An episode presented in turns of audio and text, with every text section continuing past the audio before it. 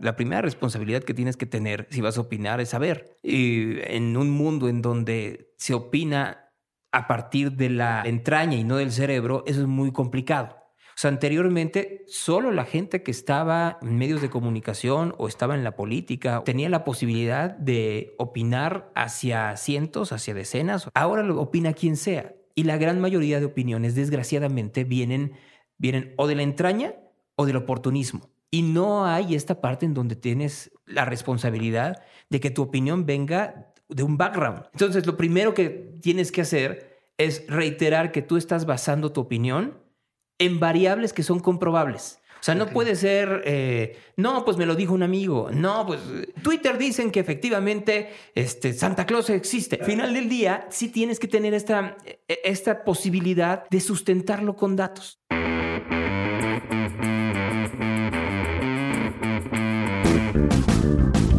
Hola a todos, yo soy Diego Barrazas y esto es Dementes, el podcast en el que me dedico a tener conversaciones con todos aquellos que se han atrevido a crear su propio camino y que todos los días toman acción para acercarse a cumplir sus sueños.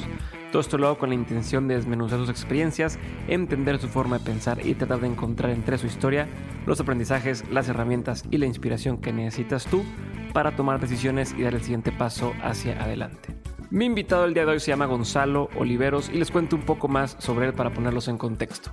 Gonzalo comenzó su carrera en la radio en Núcleo Radio 1000, primero como asistente de producción hasta llegar a copy y después productor. Después, junto con un grupo de amigos, se volvieron titulares del espacio matutino.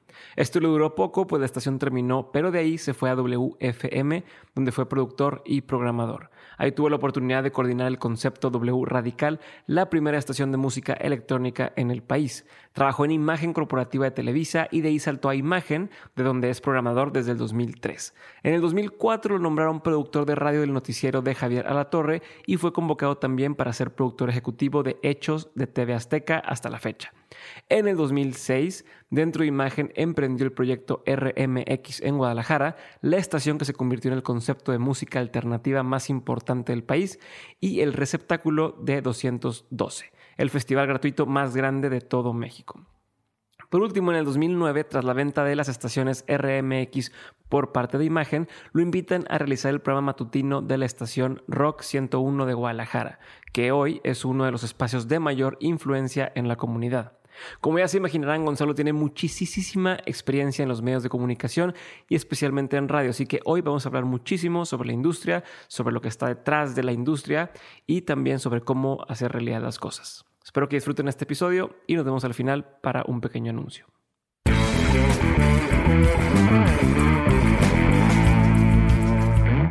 Gonzalo, gracias por estar conmigo el día de hoy en Dementes. Gracias por a pesar de tener una agenda tan apretada y tener que estar en todos lados al mismo tiempo, eh, pues poder tener un ratito para platicar conmigo. Y por donde quiero empezar es por lo siguiente. Cuando tú tenías 15 años, 16 años que estabas a lo mejor entrando a preparatoria o, tomando esa decisión de, de, dónde voy a entrar a prepa para después dónde voy a estudiar, ¿alguna vez te imaginaste que ibas a estar donde estabas hoy? Y si puedes platicar cómo, cómo, qué era lo que te imaginabas que iba a estar haciendo y, cómo llegaste donde estás hoy. No, por supuesto que no me. Primero que nada, gracias por invitarme, Diego, pero nunca me imaginé que iba a estar haciendo esto, porque mis objetivos de vida eran eh, tal vez no tan distintos como están, pero me llevaron a lugares en donde no lo hubiera imaginado. Solo hay que pensar que la conformación de medios en México ha cambiado radicalmente en los últimos 20 años. Cuando yo tenía 15, 16 años, cuando estaba comenzando a estudiar preparatoria, sí, pensaba que iba a estar en medios de comunicación, ese era mi objetivo, ese era el trayecto que desde niño yo quería dedicarme a las noticias pero nunca imaginé que me iba a tener esta combinación en donde por un lado tengo que eh, producir un noticiero tan importante como Hechos, por otro lado iba a tener que estar en un grupo de comunicación tan poderoso como lo puede ser Imagen, por el otro lado iba a tener que estar haciendo estas combinaciones con música y noticias en donde de pronto la vida te da oportunidades que tú tienes que decidir si las tomas o no. No, por supuesto que a los 15 años yo pensaba de la manera tradicional de cómo se tenía que hacer las cosas, eh, ¿no? Entonces, tú ibas a tener un trabajo, en ese trabajo ibas a crecer y entonces ibas a tener un aparador o ibas a estar atrás de un aparador para ayudar a que se difundiera algo, una información, un dato, un documental, como tú quieras. Y la vida te va demostrando que eso se transforma momento a momento y que tú te tienes que adaptar y aprovechar las oportunidades.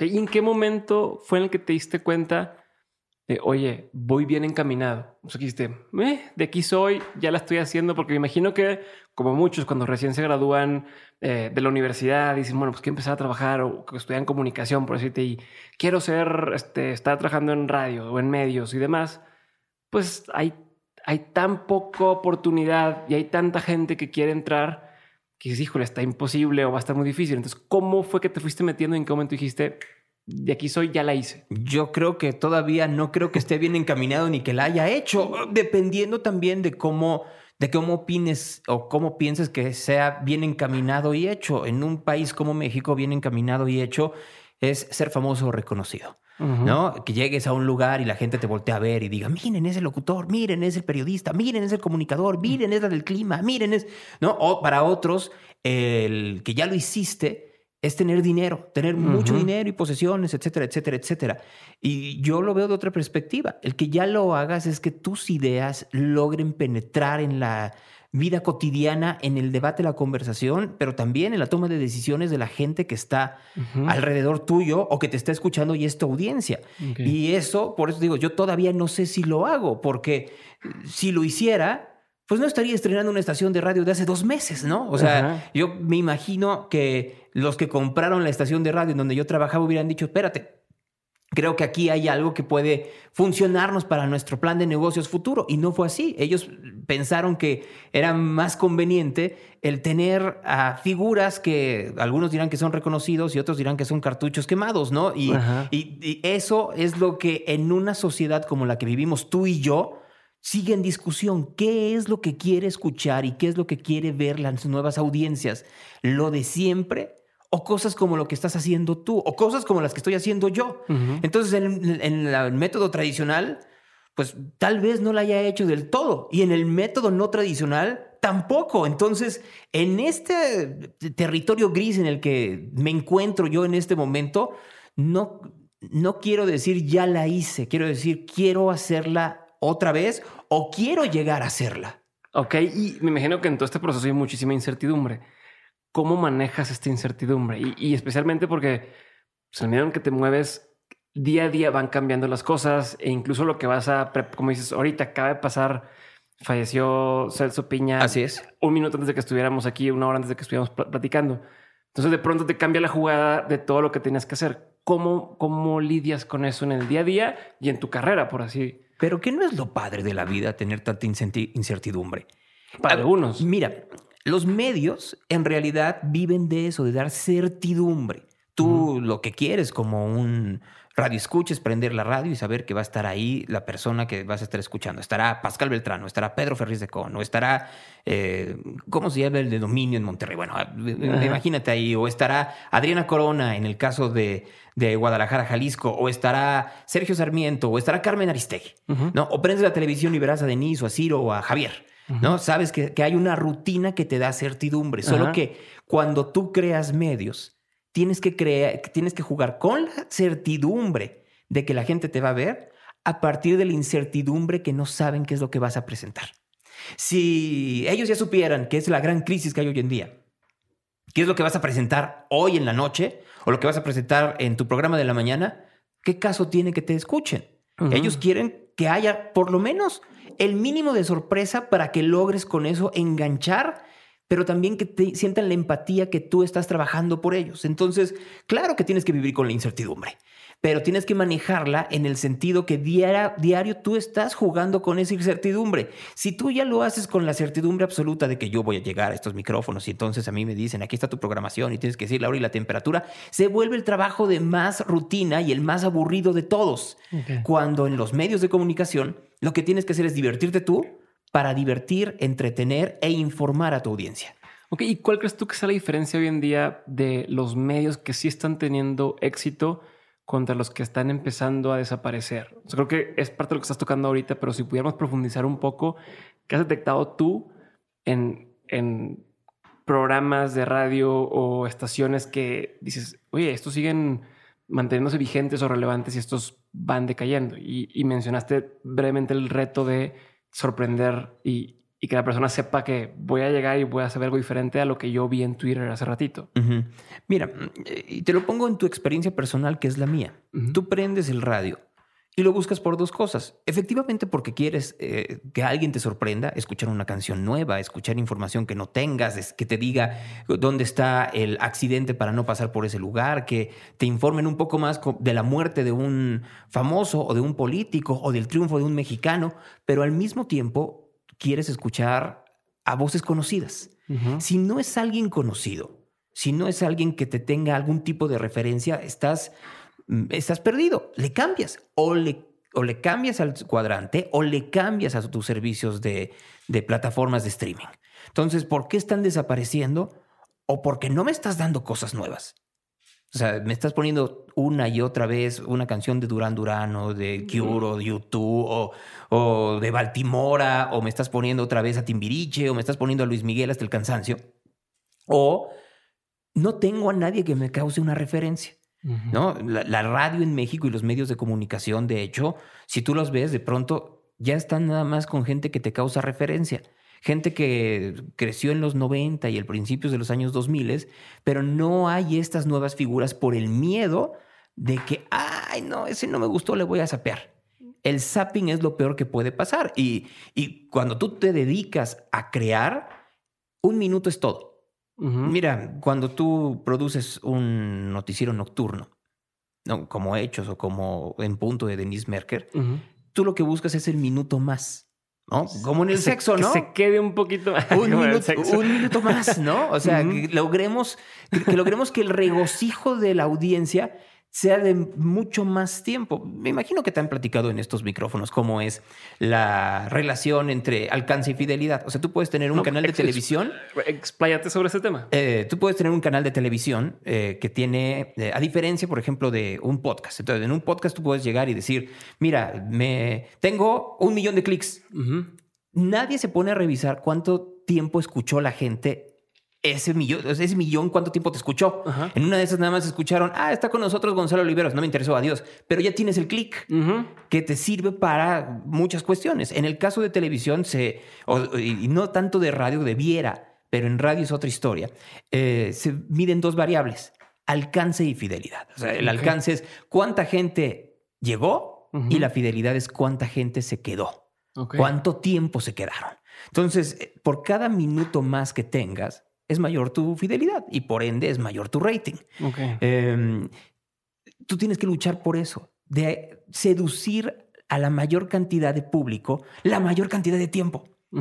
Y no es fácil en esta época en donde, en donde lo que yo podría presentar en un noticiero, o sea, hoy en la noche tendría que presentar la muerte de Celso Piña. Y tendría que decirle a la gente qué fue lo que sucedió y en qué hospital y bajo qué condiciones. Pero para el momento que tú y yo estamos eh, en, este podcast, grabando este podcast, la gente ya lo sabe. Ya se enteró de todo. ¿Con qué la voy a sorprender?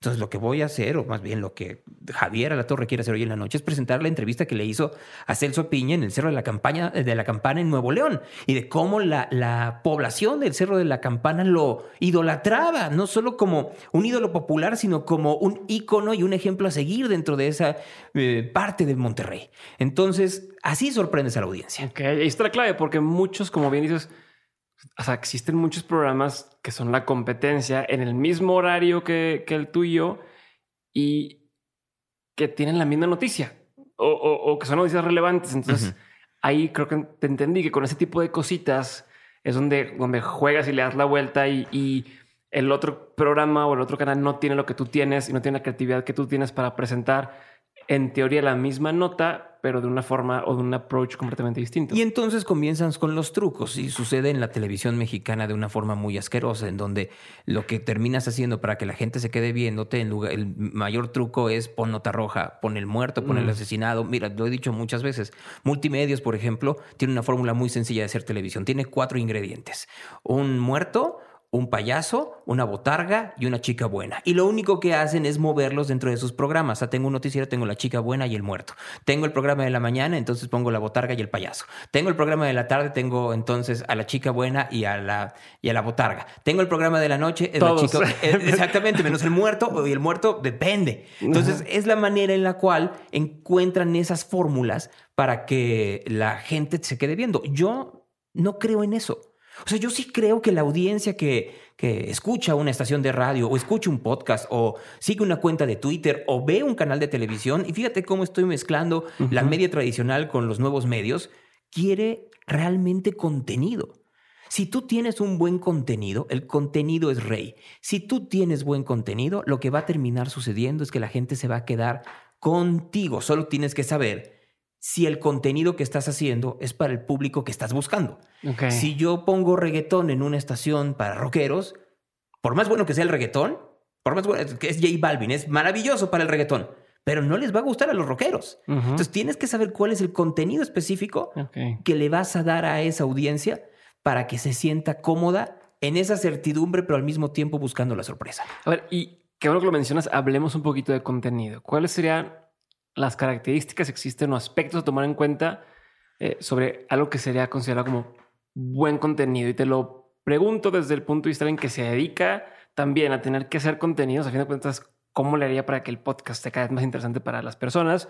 Y también para las personas que estamos generando empresas y que decimos, tenemos que publicar o queremos publicar contenido en redes sociales y demás que sea atractivo para otros. Desde tu punto de vista, que llevas tantos años en esto, ¿qué es buen contenido? ¿O cómo lo encuentro o lo produzco? Lo estás haciendo tú mismo. O sea, tú encuentras gente que te cuente sus ideas y que compartan esas ideas con una audiencia. Ahí ya hay un contenido. Ahora, el chiste es saber cuál es el casting de esos personajes. O sea, si yo no estoy diciendo que yo sea la persona más inteligente del mundo, pero entendería que si, que si en lugar de haberme invitado a mí, hubieras invitado a un locutor cabinero, al cual solo le permiten eh, decir la hora y la temperatura, porque tiene muy buena voz. Una de las cosas que yo carezco es de buena voz. Eh, Hace muchísimos años eh, estaban haciendo un cambio en una de las estaciones de radio en la que yo trabajaba. De hecho, se llamaba Rock 101, igual que esto, y de ahí surgió todo lo que hoy seguimos haciendo en distintas plataformas. Y el director de la estación, yo le pregunté, oye, vas a hacer los cambios, ¿por qué lo estás haciendo con fulano de tal? Un, un hombre también muy talentoso llamado Edgardo Frías, que de hecho hoy es el director de Google en Chile. Wow. ¿No? Entonces me dijo, pues porque Edgardo tiene muy buena voz y tú no tienes voz de pito. Le dije, espérame, este, yo, no estoy diciendo que, yo no estoy diciendo que lo hicieras conmigo, ¿eh? Pero ya que entramos en eso, qué bueno que tocas el tema. No importa cómo lo diga, importa lo que estoy diciendo. Importa que si la idea que yo estoy desarrollando en el micrófono engancha a la gente, o se identifica a la gente, o debate a la gente, o enoja a la gente, ya estoy causando algo que hace que la audiencia, la sociedad se quede en tu estación de radio. Pero si solo soy un locutor que voy a llegar con voz engolada y voy a decir, están escuchando ustedes Every Breath You Take de The Police aquí en esta estación Génesis 89.1, son las 5 de la mañana, pues no te va a decir nada. El contenido que vas a tener para tus eh, escuchas de podcast va a ser nulo o va a ser tan eh, vacío que se va a acabar tu grabación en cinco minutos. Oye, ¿cómo estás? ¿Cómo llegaste? Pues hice un casting y me dijeron que tenía muy buena voz. ¿Cuántos años llevas ahí? 30 años. ¿Y qué has descubierto? Pues que a la gente le gustan mucho los clásicos. Pues no me dijiste nada nuevo. Pero tampoco se lo está diciendo a la audiencia en su estación de radio. Ok. ¿Y cuántas estaciones de radio están así? ¿Y sabes por qué? ¿Por qué? Porque las estaciones de radio de catálogo, en un país como este, no importa lo que diga el locutor. Importa el recuerdo que le dice la canción al escucha. Ok. ¿Qué es, al- qué es una estación de catálogo, perdón? una estación de adulto contemporáneo, Oldies But Goodies, una estación que te pone música de los 80s, de los 70s, de los 90s, de, No, de a- los o sea, 60s. Apelan a la melancolía. Apelan a- Y da igual quién sea el que habla, importa la canción que vas a poner. Porque lo que buscan es que en el momento en que tú escuches una canción, regreso, Every Breath You Take de The Police. Entonces debe haber un empresario en este momento en Monterrey que escuche Every Breath You Take de The Police y diga, ay, yo me acuerdo de mi... Ni siquiera un empresario, porque el empresario no va a escuchar esa estación. Ajá. Pero sí el empleado del empresario va a decir, ah, yo me acuerdo cuando escuchaba esa canción y tenía el deseo de tener mi empresa. Ah, qué tiempos aquellos. No, idiota, lo que tendrías que estar haciendo ahorita es buscar cómo poner tu empresa. Porque si tú logras poner tu empresa ahorita, entonces no vas a tenerte que quedar escuchando el pasado porque estás construyendo el futuro. Si tú te quedas añorando el pasado, lo que termina pasando es que te quedas encadenado a lo que es tu presente y no necesariamente es el mejor presente.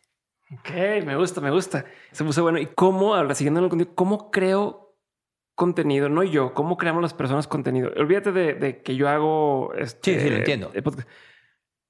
Gente, contenido para gente que quiere crear su futuro, como bien lo dices. O sea, ¿cómo? Otra vez, y vuelvo a, como a, este, a eh, reintentar eh, introducir qué características. Empiezas así como desmenuzar un poquito y decir, a ver, uno, que tenga esta característica. ¿Cuál es tu valor agregado? ¿Qué es lo que te diferencia de los demás? ¿Cuál es tu área de expertise? ¿Qué es el tema en el cual tú dominas y que hay otros que no lo puedan hacer? Y puede ser tecnología, entretenimiento, videojuegos, moda, belleza. Puede ser que lo único que tengas es que eres transgresor en redes sociales. Yo tenía una, eh, una locutora que no necesariamente tenía un delivery tan bueno al aire, ¿no? Y no, no porque fuera tonta o porque, o porque no tuviera el talento, tiene muchísimo talento, pero, pero al final del día siempre necesitas desarrollarte. Así como yo estoy hablando en este micrófono ahorita, pues no lo hacía cuando comencé. Pero Dímelo es una. Sigo hablando gacho, pero si compararas lo gacho que hablaba antes, peor. No, no. A, ver, y te lo digo, homenaje en vida eh, múltiple. Se oye muy bien. Ahora imagínate que ese desarrollo lo llegas a la máxima expresión y lo llevas a tu cuenta de Instagram. Y te conviertes en un verdadero influencer que no busca a partir de eso generar eh, un, un, dividendo económico per se, sino que te va a llegar el dinero, te va a llegar lo que sea, porque tu contenido es bueno. Y eso pasa con Paulina.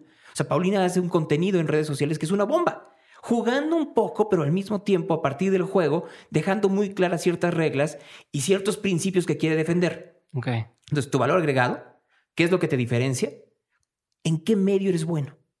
Eso es muy importante. No, no necesariamente vas a ser extraordinario en televisión o lo vas a hacer escribiendo o lo vas a hacer en, un video de Instagram o como blogger. En una de esas, en uno vas a hacer lo mejor de todo y es en donde te tienes que enfocar. Eh, no tienes que tener miedo a, a que te digan que no. Creo que eso también Sucede muy seguido. ¿Hacia quién estás trabajando? Mira, Diego, ¿quién es tu jefe? La audiencia se me Bingo. La mayoría de gente que trabaja para un medio de comunicación siempre está pensando en el jefe, en el directivo.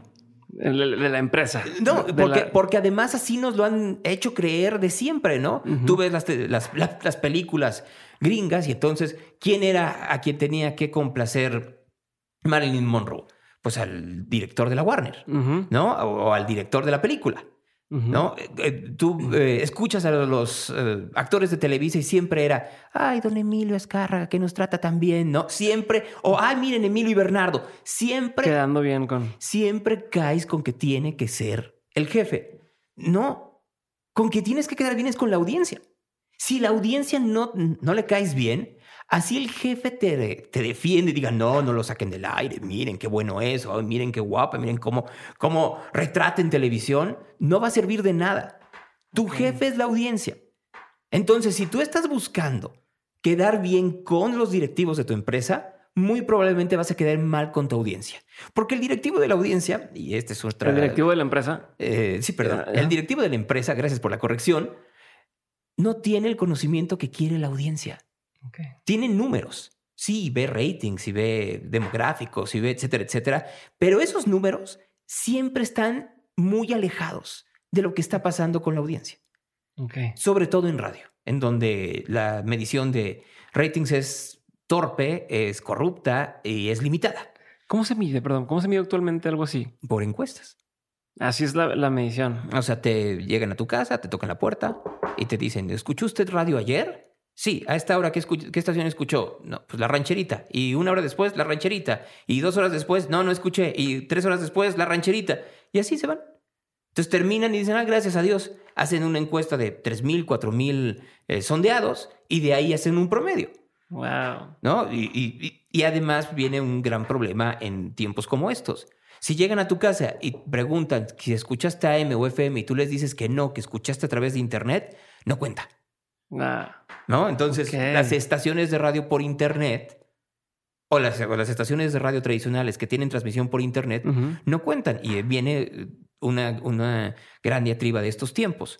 ¿Tú tienes radio en tu casa? No. ¿Aparato de radio? Exacto, exacto. No. ¿Que entonces cómo escuchas radio? En el carro, cuando escucho en el carro. Y cuando escuchas en la oficina o en tu casa, en la computadora. Bingo. Está cambiando el paradigma. O si el celular, incluso. Si tú vas a comprar un radio, o si vamos a Best Buy y vamos a comprar un radio, chance en Best Buy lo encuentres. Pero si yo voy a Walmart, no hay radios. No. Ya no existen. Entonces, como no existen los radios, la medición que se hace hoy en día de casa en casa es sesgada, limitada y corrupta, porque entonces los que van a quedar son los que siempre, porque además viene la otra. Entonces yo... Si yo tengo un poder adquisitivo mayor, voy a comprar una laptop en lugar de comprar un aparato de radio.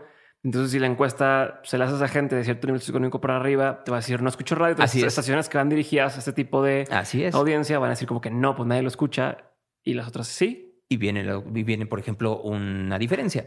Si tú comparas los niveles de audiencia entre casas y autos, son diametralmente distintos. Lo que te dicen que se están escuchando en casas no tiene que ver con lo que están escuchando en autos, aunque también la medición sea limitada, corrupta y sesgada. Ok, no sabía eso. Y digo, voy a cambiar el tema por completo, pero ahorita, porque lo mencionaste ahorita, me da mucha atención cuál es tu postura sobre el tema de los influencers. No te voy a preguntar, pero mencionaste algo así. me interesa saber, pero creo o me da la impresión de que tienes una opinión sobre eso. No, la tengo y yo creo que hay. Es que, ¿cómo te lo explico? No, no, no estoy en contra de los influencers. Pero. O sea, yo, veo, por ejemplo, hay, un movimiento en Monterrey que me llama mucho la atención. ¿no? En donde está Arturo Aramburu y está este hombre que sale luego en Televisa Monterrey haciendo como como cuestiones de finanzas. Moris. exactamente, ¿no? Hay una serie de, de influencers muy interesantes que están haciendo cosas que, me llaman poderosamente la atención y que además han logrado crear un ecosistema dentro de Monterrey muy distinto a los influencers que hay en Guadalajara o que hay en Ciudad de México. Por eso te digo que no, no los puedes meter a todos en el mismo, en el mismo canasto. ¿Por qué? Porque hay influencers que efectivamente se convirtieron en influencers a partir de los temas que tocan, ese valor agregado de que cual hablábamos hace un rato, y otros que se volvieron influencers a partir de la frivolidad. En donde su jefe, ahí sí ellos tienen un jefe, y el jefe es quien los mantiene. Y en este caso el jefe puede ser la marca que los mantiene y estamos entrando en un gran problema.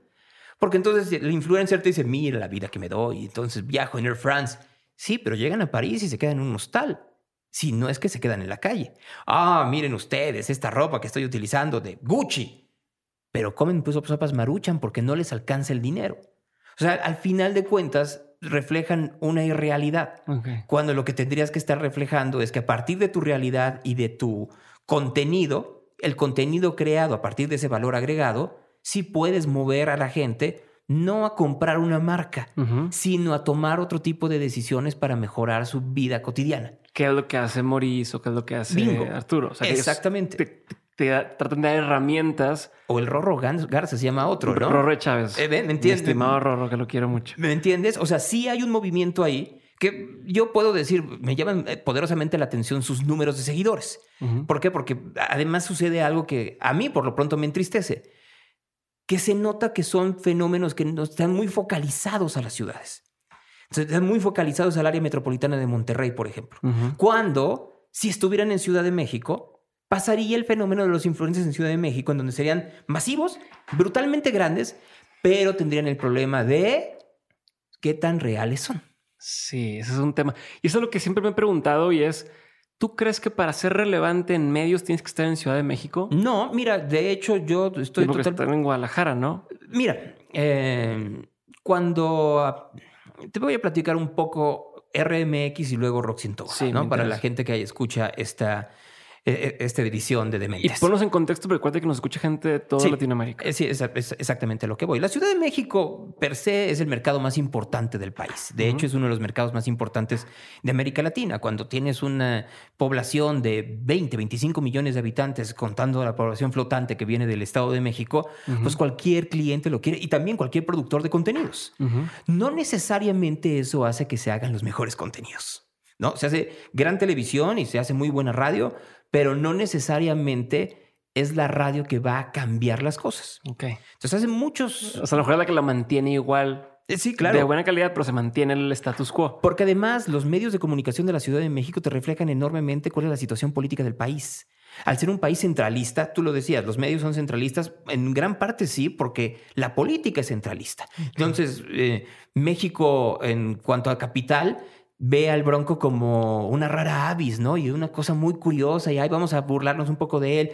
Y luego ven a Enrique Alfaro como un cacique con características eh, muy, muy puntuales en Jalisco y luego pueden ver a los gobernadores del sur del país como los ven como entes tropicales y se enorgullecen de sus, de, sus gobernantes, ¿no? Entonces miren ustedes a López Obrador y a Ebrard y a Mancera y luego pues empiezan a sacar el cobre y, siendo el chilango muy mamón, porque el chilango es la eh, audiencia y la sociedad más mamona del país. Muchos dirían que son los regios, no, es el chilango, porque el regio eh, eh, está orgulloso de, su, de, sus construcciones y su nivel de vida y de su limpieza y de, miren, miren que vamos al Father Island y miren ustedes, vamos a nuestros festivales que están en el Fundidora, que es una cosa magnífica.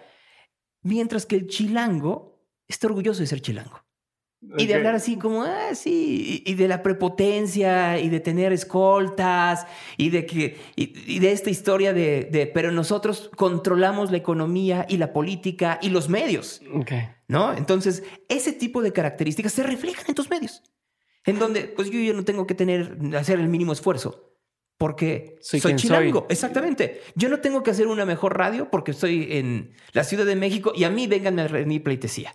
Porque además, pues aquí en Ciudad de México es donde van a venir todos los mejores conciertos, es en donde vamos a tener la mayor cantidad de, derrame cultural. O sea, si quiero ser Jeff Koons, pues tengo que estar en el Jumex porque, ¿qué? ¿Lo van a llevar al marco? Por supuesto que no. Claro. Ese, eso mismo hace. O sea, la tienes un poquito más fácil. Más que el tenerla más fácil, la tienes. Cosa que en Monterrey no la tienes, aunque tengas un desarrollo enorme. Y en Guadalajara un momento en donde menos. O sea, cuando comenzamos a hacer RMX. Era muy complicado. La radio en Guadalajara es, era una radio muy mocha como lo sigue siendo en muchos sentidos y también la radio regia, ¿no? O sea, hablar de sexo, hablar de drogas, hablar de, eh, hablar de aborto, hablar de eutanasia en una estación juvenil en Guadalajara o en Monterrey es casi impensable. ¿no? Tener una entrevista sobre las razones por las cuales hay un amparo para que eh, se legalice o que haya alguien que pueda utilizar cocaína y que pueda llevarla en su bolsa, es impensable el poderlo discutir entre jóvenes en la radio regia. Y así era en un momento en, en Guadalajara. Entonces, Imagen había comprado una estación de radio. Una estación de radio que además era muy cara de traspasar o de revender porque tenía un pasivo laboral muy grande. En México, uno de los grandes problemas que hay en los medios de comunicación es la relación con los sindicatos. ¿No? Entonces los sindicatos te dicen, no, pues no muevas a fulanito. Oye, pero pues, si tiene 30 años y no, no hace absolutamente nada. Sí, pero pues no, es, es privilegiado y es recomendado del secretario general, hazle como sea. Eso sucedía en esa estación. Entonces, eh, en algún momento yo me dedicaba, como me dedico todavía hoy en día, a ser programador de imagen y tenía la producción de radio del noticiero que hacía en ese entonces en una estación llamada Reporte 985 Javier La Torre. Me mandan llamar y me dicen, mira, este proyecto nos lo están trayendo para la estación de Guadalajara. ¿Qué opinas? No, pues no. O sea, la verdad es que eso no va, a, no va a funcionar. Te están viendo la cara. A ver, déjame hablar con la persona que te está proponiendo eso, ¿no? Y era un locutor, regresando a lo que te decía, muy popular en Guadalajara. Un hombre llamado Carlos Prat. Entonces yo le hablo a este hombre, le digo, a ver, Carlos, nada más dime porque pues quiero saber tu característica de programación. ¿Qué opinas de los Killers? Ese grupo no sirve y va a desaparecer en un año. Pues colgué el teléfono y les dije, no tienen ni idea de lo que está escuchando hoy en día el público entre los 17 y los 30 años de edad. Hazla tú. Oye, no tengo tiempo. O sea, tengo muchas cosas que hacer en Ciudad de México. Hagamos algo. Te la, te la monto como franquicia y luego me voy. Ah, bueno, está bien. Pero páganos, o sea, porque va a haber un montón de gente que está entrando a esto para echarle a andar y necesitamos. Y el director general de imagen, un tipo muy talentoso llamado Enresto Rivera, me dijo, no, te doy tres meses. Si en tres meses no funciona, la quitamos y cada quien su golpe. Y en tres meses vemos. Pues los tres meses se convirtieron en trece años y medio. O sea, la estación se volvió un fenómeno por este tipo de características que te digo, Diego. O sea, la manera en la cual tú hablas de otras cosas, tratas temas que realmente le interesen a la sociedad, abordas otro tipo de situaciones que están sucediendo en la calle y las, las conviertes en algo tuyo, te conviertes en, el, en la estación de la ciudad. Porque no solo te conviertes en una estación que replica música, sino que también eres un foro para que la gente que te esté escuchando sienta que eh, eres parte de su vida. Y luego lo coronas con un festival como lo que es 212. eso era un éxito, ¿no? Ese, una vez vi, vi, imágenes de cómo estaban ahí en la... Mm, ¿Cómo se llama esta? La, en Chapultepec.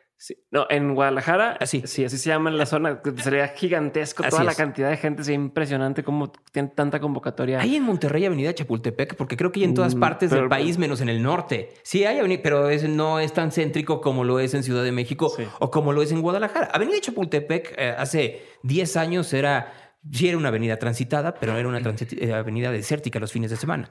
O sea, había, recuerdo que en alguna ocasión terminamos una serie de reuniones que teníamos de la estación y fue, vamos a acabar en un cantabar. Y era un cantabar de mala muerte. O sea, en realidad, eh, bajabas por una escalera y si sobrevivías era porque eras muy, eras muy fuerte. Hoy en día ese lugar, gracias al festival, se transformó. La, la avenida hoy es una de las avenidas más eh, transitadas de Guadalajara, pero por público, por, por jóvenes. Y este cantabar se convirtió, hoy en día es un bar llamado el Bar Américas, que es uno de los eh, bares icónicos en cuanto a electrónica en México, en todo el país. Entonces, todo eso hace efectivamente que logres hacer un concepto radicalmente distinto de radio, que puede ir creciendo, puede ir decreciendo, ¿no? Y, a veces cuando haces ese tipo de cosas, pues logras dar a ganar una cantidad muy importante a la empresa, tanto que se vuelve codiciable la estación de radio en donde estás. No tanto el concepto, sino la frecuencia.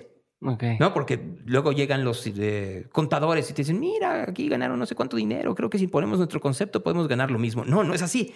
Pero... Lo, que, lo que, no ven es donde... no, pues es como si tú tienes un... Si eres el dueño del Lala o eres el dueño de Soriana y entonces alguien llega y dice, te voy a comprar todos los Sorianas y en lugar de Soriana voy a poner este, eh, lugares para que jueguen videojuegos. Pues no va a funcionar. Sí, no. no. O sea, son, son cosas radicalmente sí, sí, Lo ves en blanco y negro y crees que nomás por ser la estación ahí va a estar la gente y se te olvida que está ahí por un concepto en específico y que ese concepto le habla de cierta forma, etcétera, etcétera. Y ahorita mencionabas eso, que se tomaron ese riesgo y, quisieron hacer lo de RMX, que logró estar 13, mes, 13 años este, al aire. Pero ¿cómo le haces? Digo, estamos cambiando también otro tema, pero ¿cómo le haces para que alguien confíe en tu visión? O sea, ¿cómo le haces para decir a alguien, ¿sabes qué? Vamos a hacer este concepto. O con lo ahora con lo de rock este 101, ¿cómo le haces para que alguien crea en ti y diga, va, nos la jugamos con él? Regresamos a lo que te decía. Tú tienes que demostrar que tienes algo distinto a los demás. O sea, si yo hubiera llegado y hubiera dicho que quiero hacer una estación de catálogo, como decía hace rato, o una estación como las típicas estaciones de jóvenes, en donde tengo a una serie de chavitos que dicen albures en la mañana y se acabó, pues me hubieran dicho que no. O sea, ¿qué es lo que vamos a hacer diferente? ¿Qué hace que la estación pueda llegar a ser un éxito? Y no te dan esa confianza de un día para otro, Diego. Regreso a lo que te decía hace un momento. Ernesto llegó y dijo, por más que demos la confianza, te doy tres meses. Si en tres meses no funciona, cada quien su golpe, la regresamos a hacer una estación popera y tú te regresas a, programar imagen y se acabó, no pasa absolutamente nada. Pero, tú, pero te dan esa confianza, aunque esté limitada, a partir de ese valor agregado de que tienes conocimiento sobre el terreno en el cual te vas a meter, de que sabes cuál es la manera en la cual le vas a vender a la audiencia y a los clientes, y que vas a convocar también a otro tipo de talento que va a ir un poco más allá de lo que es la media. Si no juntas ese tipo de características, estás perdido. Mira, tú lo acabas de decir, tuvimos que comenzar Rock 101 eh, a partir de la invitación que, que nos hace Luis Gerardo Salas, que era el dueño de Rock 101 desde hace mucho tiempo. Y dijo, a ver, yo estoy arriesgándome para hacer una estación de radio en Guadalajara, pero yo sé que si quiero que la estación de radio en Guadalajara sea un éxito instantáneo, tienen que estar ustedes. ¿No? La, las circunstancias nos puso en la, en la mejor para ellos, pues no la mejor para nosotros, pues porque nos quedamos sin estación, ¿verdad? Pero podría haber estado peor. O sea, podría haber sido de que hoy en día tú y yo estuviéramos platicando y yo no tuviera una estación de radio en el cual hacer un programa en las mañanas en Guadalajara o que se escuchara en internet en todas partes. Eh, pero también tiene que ver con cuál es tu valor para el mercado y para, y para la ciudad, para la ciudadanía, para la sociedad a la cual estás hablando. Ok, ahorita hemos hablado mucho del negocio de la radio, pero lo que quiero aprovechar es lo que pocos, muy pocos sabemos es cómo funciona el negocio. O sea, cómo decide alguien qué canciones existen y no existen en, la mayoría de las estaciones de radio, ¿no? Como quisiera darle, si se puede, transparencia a la gente y que entiendan, a ver, la radio es negocio por A, B y C, se gana de X, Y y Z, y como músico, para poder estar en radio, ¿qué tendría que yo hacer? Tocas un tema complicado. La radio y si se puede, ¿verdad? No, todo se puede. La radio es, tendría que ser negocio de una forma muy sencilla. Tú tienes dos formas de vender radio. Tu venta tradicional y tu venta no tradicional. Y luego viene la venta oscura, de esa también vamos a hablar. ¿Cuál es la venta tradicional? Bueno, pues lo mismo que puede pasar en cualquier medio, ¿no? Yo te vendo un spot, te vendo una mención, te vendo una entrevista, te vendo un control remoto, te vendo eso. La venta no tradicional, ¿qué es? Pues eh, te, te vendo un festival, te vendo una dinámica, te vendo una activación en la cual vamos a llevar a, locutores al mismo tiempo que a radioescuchas para que vayan a ver a Madonna en Nueva York. Te vamos a vender eh, un playlist que salga en la estación que sea patrocinado por tu marca. ¿No? Son el tipo de cosas. La estación per se tendría que ser negocio a partir, regreso, al contenido diferenciado. si, si yo soy una estación de radio metropolitana entonces, ¿qué voy a vender? Pues voy a vender el reporte de tráfico cada 15 minutos, voy a vender a un locutor que sea muy carismático y muy popular entre la gente, voy a vender que voy a tener entrevistas que nadie más tiene, voy a, voy a vender que voy a tener una sección de, de, comida y voy a tener una sección de autos y voy a tener una sección de lujo, voy a tener una sección de entretenimiento, de cultura, de espectáculos, lo que tú quieras, ¿no? Y por la preferencia de la gente, entonces obviamente va a llegar los clientes y va a decir, yo quiero estar ahí. O sea, yo quiero que la gente que esté escuchando a ese señor me escucha a mí. Eso no pasa. O pasa de manera eh, sesgada. Porque esos son los eh, ingresos que puede tener la estación de radio. Vienen los ingresos que no tendrían que ser. Tú me preguntabas, ¿cómo, cómo se escogen las canciones? En una estación normal se tienen que escoger si son buenas o son malas. O sea, a ver, si llega la nueva canción de... A ver, dime algún artista, el que tú quieras me agarraste en blanco. Uno que me encanta es Andrés Suárez, pero es español. ¿Pero qué? Sí, pero te doy un ejemplo. Entonces llega la canción de Andrés Suárez y seguramente puede llegar a Horizonte, ¿no? Y entonces en Horizonte dicen, ay, creo que no va con nuestra programación. ¿No? creo que no, no, no, no puede, pues no va a entrar, ¿no? En, cambio llega a Horizonte, que es una canción, es una estación de jazz que, que suena en la Ciudad de México, llega la nueva canción de Miles Davis, ¿no? Un ex, o de Kamasi Washington, ¿no? Dos representantes de épocas distintas de lo que es el movimiento de jazz a nivel mundial, ¿no? Miles Davis no se entendería la música moderna si no fuera por él y Kamasi Washington, bueno, no se entendería a gente como Theophilus London o como Anderson Paak si no fuera por Kamasi Washington. Entonces llega y dice, ah, claro, por supuesto que sí, vamos a meterla. Vienen otros, otro tipo de características, ¿no? Si llega la canción Peace de Kamasi Washington y dura 13 minutos, es, ah, ah, ¿qué hacemos con 13 minutos, no? ¿Por qué? Porque el tiempo en radio es finito. ¿No? Como puede ser en un podcast, pero en radio tú tienes características de que tienes que programar cierta cantidad de música para que también la gente eh, tenga empatía y pertenencia hacia esa, esa música y no le cambie buscando algo más. En el, en el, caso de los amantes del jazz no les va a importar si dura 13, 17, 25, eso no es asunto. En el caso de la gente que escucha música pop, sí entonces, ¿qué, es lo que sigue? ¿Qué es lo nuevo? ¿Qué es lo nuevo? No uso esa canción y duró 15 minutos, ya valió madre, bye. Exactamente. Entonces, si yo soy Maluma, pues puedo hacer canciones que duren entre 3 y 4.40. No puedo hacerlas más largas porque si no va a ser muy complicado el meterlas en programación de una estación de pop. Y ahí entramos a lo que sigue. Entonces, hay estaciones de pop en donde, al ser los espacios reducidos, porque tienes que tener una rotación que no existe en otro tipo de estaciones, existe en la grupera, existe por supuesto en las poperas, no existe en las de catálogo, no existe en las estaciones de jazz y difícilmente existe en las alternativas en las características que te estoy diciendo.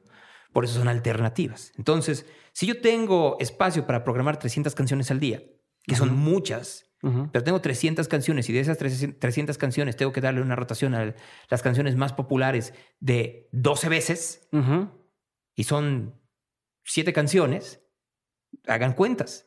¿Cuántos espacios me quedan? Y es en donde empieza el pleito. ¿Y tú crees que es el pleito porque la canción es buena? No. El pleito es por cuánto dinero vas a dar para que efectivamente tu canción suene. Ok. Ah, pues a ver, ¿qué quieres que te dé? ¿Te lo doy a ti? ¿Te lo doy en regalos? ¿Te lo doy en lavadoras? ¿Te lo doy en una activación? ¿Te lo doy en, en una presentación exclusiva de mi grupo? ¿Te lo doy en una convivencia de mi grupo con, con tus radioescuchas? Pero te lo doy. Te tengo que dar algo para que entonces Quieras tocar suena, suene mi canción en tu estación de radio. Y así es como consiguen que todas estas estaciones de radio tengan conciertos llenos de artistas y sea casi gratis el, el entrar, ¿no? Por puros compromisos que tienen de, oye, pues yo te toqué porque quedaste de regalarme media hora. Así es. Ahora, eso yo no lo veo tan indecente porque al final de cuentas es algo que tú le estás dando a la audiencia. No, o sea, tú le estás diciendo a la audiencia, mira, 50 mil personas van a poder ver gratis a el, el 90s Morat o Pop Tour. A Morat. ¿no? Ujú. a, a- a Morat lo vas a ver de esa forma, ¿no? O, o a Mario Bautista, ¿no? Así, Mario Bautista lo vas a ver así. No, yo no lo veo tan indecente, Aunque no le estás diciendo la verdad al público. La rotación no es porque sea la mejor canción. La rotación es porque tú llegaste a un compromiso con la disquera. Ok. Pero es mucho peor cuando de pronto la- está la canción rotando y mira, mira cómo está rotando. Pero porque el dinero se la pasó a alguien. A la gerencia, a la dirección o hasta el operador. Hay grupos radiofónicos que de hecho facturan este dinero. Ya saben que estoy hablando de la payola, pero para, para los grupos radiofónicos es facturado como promoción. Ya no voy a decir qué grupo radiofónico, pero piensen ustedes en grupos radiofónicos que tienen una, una rotación corta de canciones, como de 40. Y entonces ahí van a darse cuenta. Y no estoy hablando de una estación en específico, pero si ustedes ven, claro que van a decirles que es porque el formato es así y es exitoso, etcétera, etcétera. Pero ¿qué es primero, Diego? ¿El huevo o la gallina? O sea, ¿es primero que tú pongas la canción un montón de veces para que la gente le guste? ¿O es primero que la canción te la pida la gente para convertirse en éxito? Y la mayoría de las veces, y más aún en estos tiempos, en donde ya no tienes teléfonos ni faxes para que te lleguen, pues es al revés. La estación la pone muchas veces y la gente comienza a Te pedirla. da costumbre y te empieza a gustar. De hecho, eso está comprobado donde dicen que muchas veces las canciones cuando tienen, si, te hacen más familiares, eh, es más probable que te gusten a que sea una canción completamente distinta y, salió de la nada. Y alguna vez escuché un dato de, de un psicólogo donde mencionaban que ciertas canciones que eran difíciles que, la, que, la, que las personas adoptaran de un trancazo, aparte de ponerlas en repetidas ocasiones, la ponían como sándwich entre dos canciones populares o que le fueran a gustar para que la gente lo asociara con esa sensación de, bienestar y va, me gusta. Ese es el truco de programación. El programador eh, tradicional hace eso. Te pongo un, te, pongo un hit, una propuesta, un pasé. Para quien no lo entienda, un hit es la canción del momento, una propuesta es la que está entrando, un pasé es un hit que va de salida. Y entonces se da ese tipo de sensación. Hace un momento hablabas tú de un psicólogo. Les recomiendo que compren un libro llamado Musicofilia de un neurólogo extraordinario llamado Oliver Sacks, que ya murió. De hecho, el, eh, la película llamada Despertares, esta en donde sale Robin Williams y Robert De Niro, está basada en un caso de él. Un, un- un tipo muy inteligente. Y en el libro habla algo de lo que tú estás diciendo. Cuando, cuando tú escuchas una canción que se vuelve pegajosa, no hay manera ya de- de- de- neuronal de que se te olvide. Y entonces se te va quedando, se te va quedando, se te va quedando y se vuelve un éxito. Son los famosos earworms que te van literal cercenando el cerebro, te van horadando la neurona para que se te quede ahí. Y de ahí vienen los famosos One Hit Wonders como, como El Gato Volador o... o- o- o, eh, ¿cómo, se llama esta canción de las Ketchup? Este, Ah, ah, CDG. ACRG, JDG, exact- exactamente. Las canciones que tienen ese tipo de, de coros que son tan repetitivos, Repetitivos. están buscando hacer eso.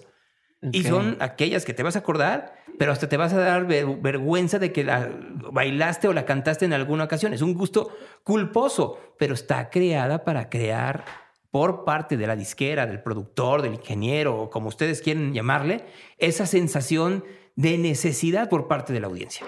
Ok, y, y entonces, como del otro lado, como músico o incluso como, como aspirante a locutor, ¿qué tendría que yo hacer para tener un lugar en la mesa o para poder, ya sea como músico que me transmitan o como locutor pueda tener un espacio? ¿Cómo podría hoy en día, a la manera en que funcionan las estaciones de radio, llegar a tener ahí ¿Qué músico eres? quien quieras? Dime, no, dime un nombre y entonces te voy a ir diciendo, porque si tú me dices un músico quien quiera, no, no Alguien que va es empezando. lo mismo en- los Claxons Ajá. a The Claxons. O sea, no es lo mismo los claxons de Monterrey a The Claxons de Inglaterra. ¿Por qué? Porque los claxons, no estoy diciendo que hagan una muy buena o muy mala música, pero es obvio que mucho del talento, o más bien mucho del éxito que tienen, es regional. O sea, es muy difícil que los claxons tengan un crecimiento enorme en, unas partes del país como lo podrían tener en Monterrey. O te doy otro ejemplo, Panda. O sea, la, manera en la cual se idolatra a Panda o a Pepe y a, Desert Drive eh, en estos momentos, en Monterrey es totalmente distinto a lo que sucede en Ciudad de México, en donde hay un sector que los desprecia. ¿no? Entonces, por eso digo, ¿qué músico? Porque dependiendo qué músico seas, entonces es el camino que tienes que seguir. Si quieres ser un músico local, bueno, pues me queda muy claro que tu labor tiene que ser en los bares y en las estaciones de radio locales bajo las características y los juegos que, se tienen allá adentro. Si tú quieres que sea por tu arte y que entonces trasciende y que entonces puedas llegar a ser nominado al Grammy, aunque no necesariamente es lo mejor estar nominado al Grammy, entonces tienes que tener otro tipo de características. ¿Qué es lo que la gente está consumiendo y cómo lo vas a dar? Pero no que sea lo mismo. Si tú escuchas Palmar de Caloncho o Optimista de Caloncho, no tiene absolutamente nada que ver con lo que se estaba haciendo en ese momento dentro de la música alternativa. No obstante, lo mismo se usaba en el pop. Mira, tengo un amigo muy talentoso. Y qué bueno que es mi amigo, porque yo lo conocí, regresando a los Killers, en un, día en el Palacio de los Deportes, tronándole los dedos a Brandon Flowers. Así de, a ver, es así como yo digo y te callas. Y yo, ahí en la torre, porque si hay alguien Insoportable, les digo, para entrevistar es Brandon Flowers. Insoportable. En una entrevista que le, que le iba a hacer, porque no la logré hacer, llegué con la cámara y me dijeron, no, ¿por qué? Pues estaba, estaba puesto. ¿Por qué no viene maquillado? no traía su maquillista. Y yo, oye, la torre, pues ahora resulta que el señor tiene, pues y luego ya cuando lo vi eh, entendí por qué tenía que maquillarse. Pero eh, trabajaba conmigo en la estación de radio y un día llegó y me dijo, me tengo que ir. ¿Por qué? porque tengo un nuevo proyecto que tengo que eh, exponenciar. Así, ¿Ah, sí, son un par de hermanos que, que pues sacaron una canción que está buena, pero vamos a sacar el siguiente disco y ese disco va a ser un madrazo. Yo me encargo de eso. Ah, sí, pues que te vaya muy bien, ¿no? Y estaba refiriéndose a Jesse Joy. Y efectivamente fue aquel disco donde tenía la mala suerte y no sé cuántas canciones más. que fue ¿Quién se queda el perro? Exactamente. ¿Quién se queda el perro? Se llamaba el disco. Y, era, y fue un madrazo. Porque encontró cómo, pese a ser algo muy similar a lo que estaba sucediendo en el mundo pop, cuáles eran los valores agregados que los hacían sobresalir por los demás. Y con mucha chamba. Eso también es muy importante. Y el trabajo es, no les tiene que dar, o sea, si estás comenzando, pues no, vas a tener que subirte a una, a una camioneta y andar por toda, la, por toda la ciudad, por todo el estado, por todo el país, dependiendo de cuáles sean tus expectativas. Vas a tener que hacer todo tipo de entrevistas y vas a tener que eh, seducir auditivamente, por supuesto, a la audiencia. Como sea y, y, de las maneras que tengas que ver, tienes que ser muy humilde. Si no, si no tienes controlado tu ego, aunque te sientas Dios en el escenario, estás perdido. Y con el músico es muy fácil perder el rumbo. Claro. O sea, los músicos en el momento en que te quieren 10 o te quieren 100 o te quieren 1000, ya estás del otro lado, porque hay alguien que está eh, validando tu arte. Que tu idea es buena. Y de entonces, de pasar de la idea es buena a el bueno soy yo, ah. es muy pequeña la distancia. Entonces tienes que controlar tu ego brutalmente. Y por último, saber si lo que estás haciendo es por las razones correctas o por las razones equivocadas. ¿Por qué quieres tú exponenciar tu arte? ¿Porque quieres transmitirle algo a la gente de tus experiencias para con eso mejorar la vida? ¿O lo estás haciendo porque quieres fama y con eso pues conseguir muchas cosas? Sexo, droga y rock and roll. Si quieres sexo y droga y rock and roll, seguramente lo vas a conseguir, pero en un terreno muy, muy limitado. Hola, soy Diego otra vez y ya sabes que en menos de un minuto regresamos con el episodio, pero antes quiero hacerte una recomendación. Si estás escuchando este podcast, existe una gran posibilidad de que seas el tipo de persona que esté involucrada en muchísimos proyectos al mismo tiempo, que busca formas de ser más creativa, que sabe que su salud es clave y que no solamente sueña con hacer cosas chingonas, sino que ya las empezó a hacer. Si si eres ese tipo de persona de la que estoy hablando, entonces te recomiendo que pruebes Hack de Nutrox, un suplemento que a mí me ha ayudado a mantenerme al 100 y que tiene a mis amigos preguntándome que cómo es posible que me rinda tanto el día. Tomar hack a mí me ha servido para entrar mucho más rápido en ese estado de flow, o al menos es la forma más fácil que encuentro yo para describir cómo me siento. Y si alguna vez te has sentido así, entonces ya sabes a lo que me refiero.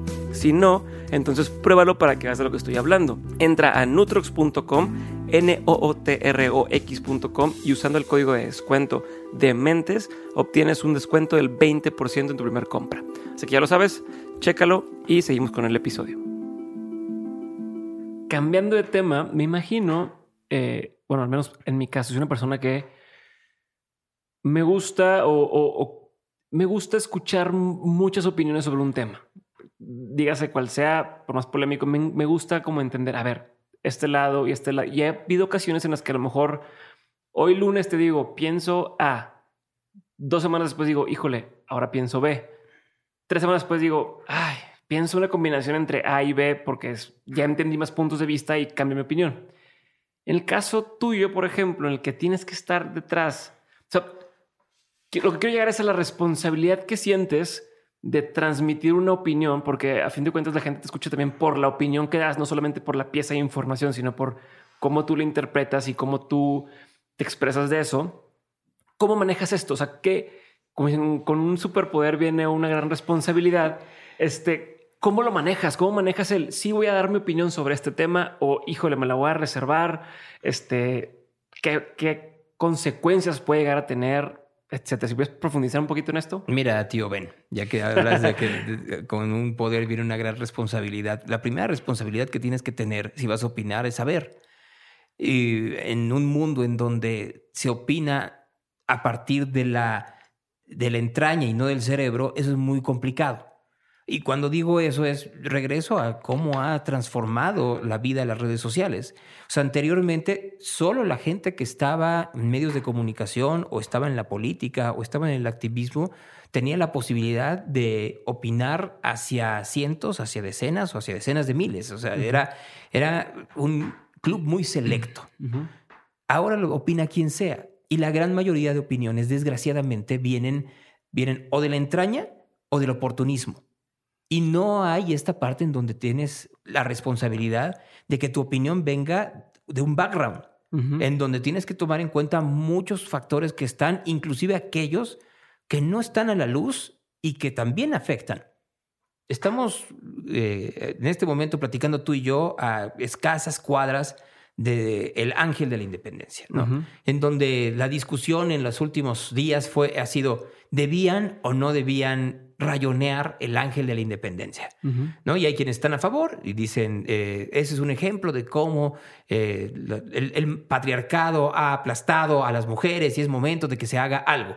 Y los otros que dicen, sí, podemos estar de acuerdo, pero bajo ninguna circunstancia debe de ser a partir de la violencia, porque la violencia no te lleva absolutamente nada.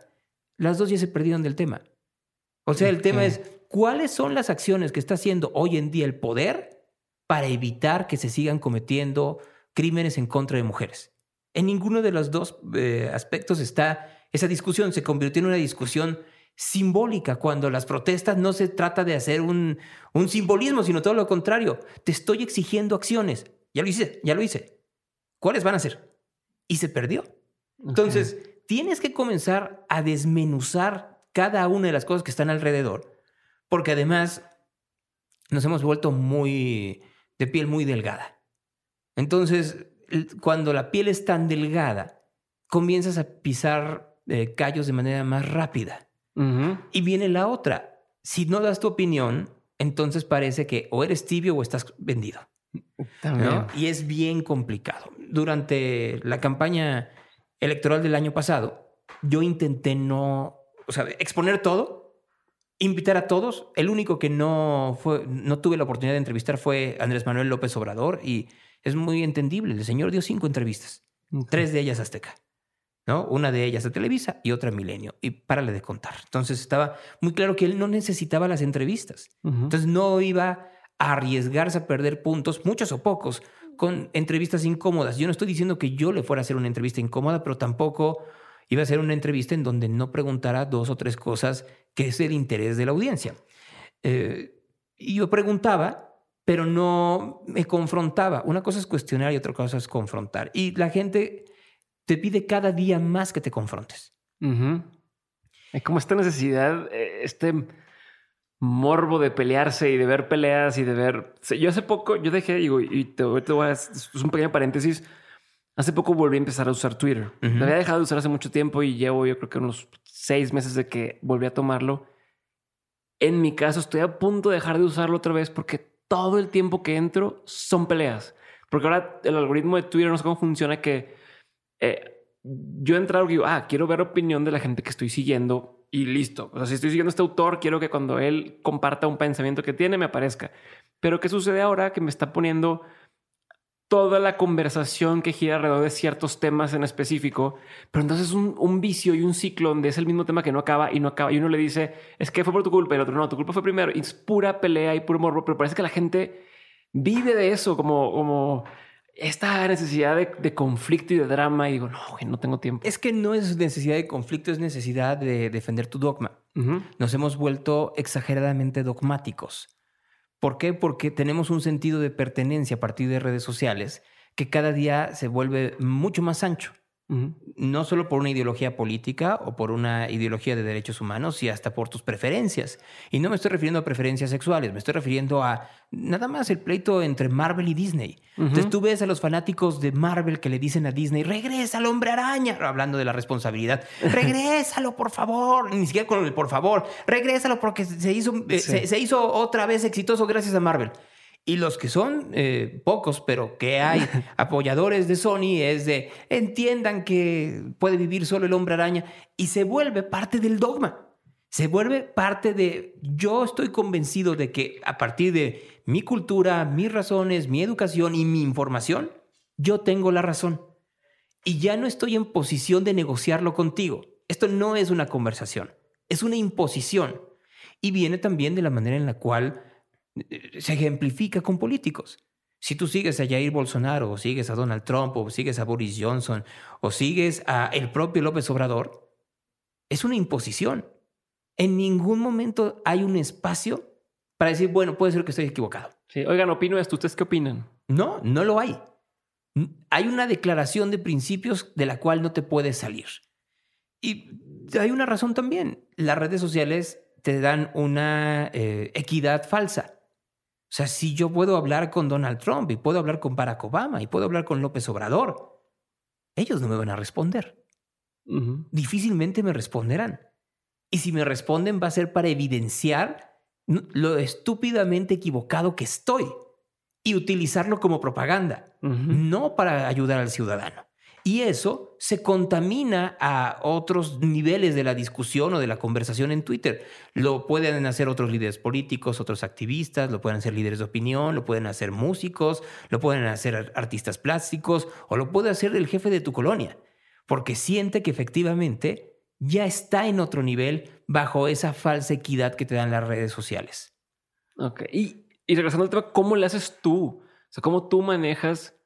Eh, esta responsabilidad que hablamos de, de, la opinión. O sea, de una cosa que tú digas puede hacer la diferencia en la vida de alguien. Ya sea lo que tú programas para hechos o lo que tú dices en, en, tu programa de radio. Si tú dices, yo estoy a favor de o estoy en contra de, puede hacer una diferencia en la forma de pensar de la gente. ¿Cómo manejas esa responsabilidad? Porque la tienes que tener, eh, tienes que tener documentada tu opinión. O sea, no puede ser nada más a partir de lo que tú pienses, sino es lo que tú pienses a partir de muchos otros factores. Si hay alguien que llegue a mi programa de radio y dice, como me pasó hoy en la mañana, yo tengo información de que en las eh, clínicas de rehabilitación de, de gente adicta a las drogas, los abusan de ellos. No, espérame.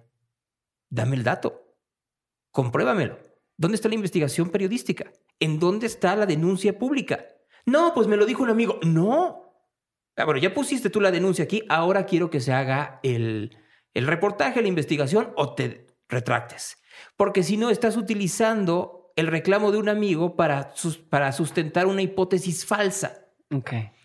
Entonces, lo primero que tienes que hacer es reiterar que tú estás basando tu opinión en variables que son comprobables.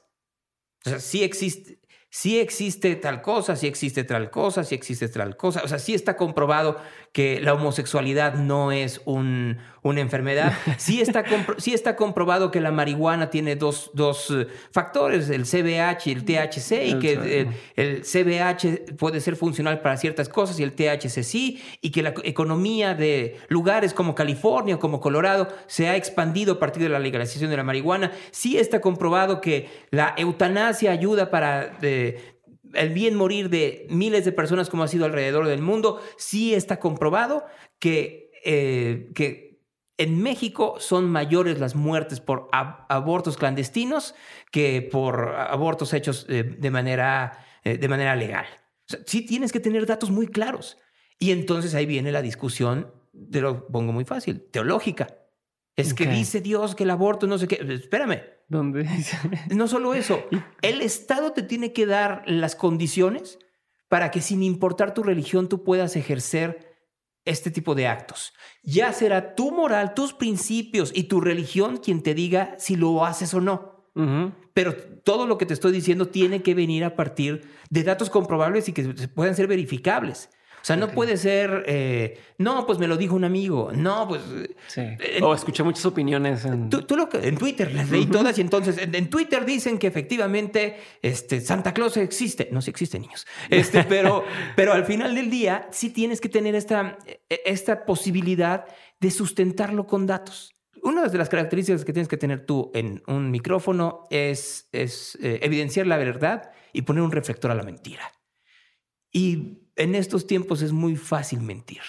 Porque, porque tienes atrás a un montón de seguidores que van a decir que tu mentira es verdad. Y la única manera de poder decirle no a la mentira no viene de tu creencia, viene del rigor.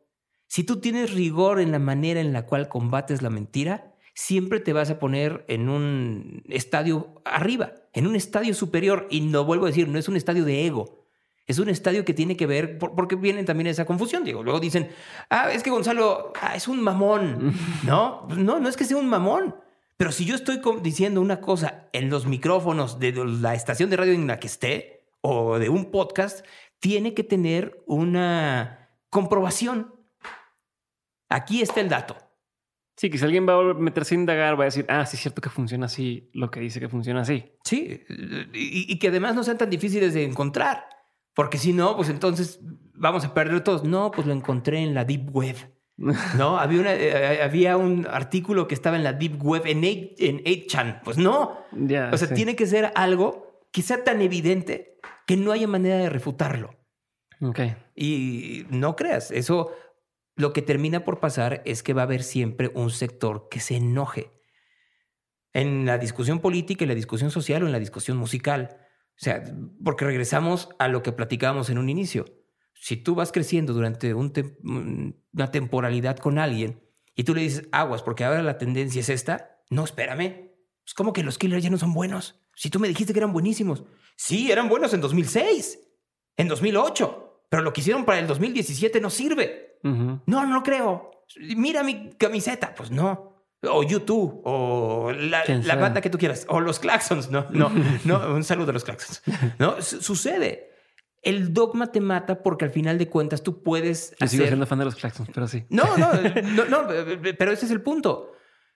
Y te apuesto que si vas a un concierto de los Claxons, cantas las viejitas. Sí, me encantan. ¿Me entiendes? Y no es que sean malos, me caen muy bien y hacen buena música, pero falta ese proceso de evolución que te haga que puedas apelar a nuevas audiencias.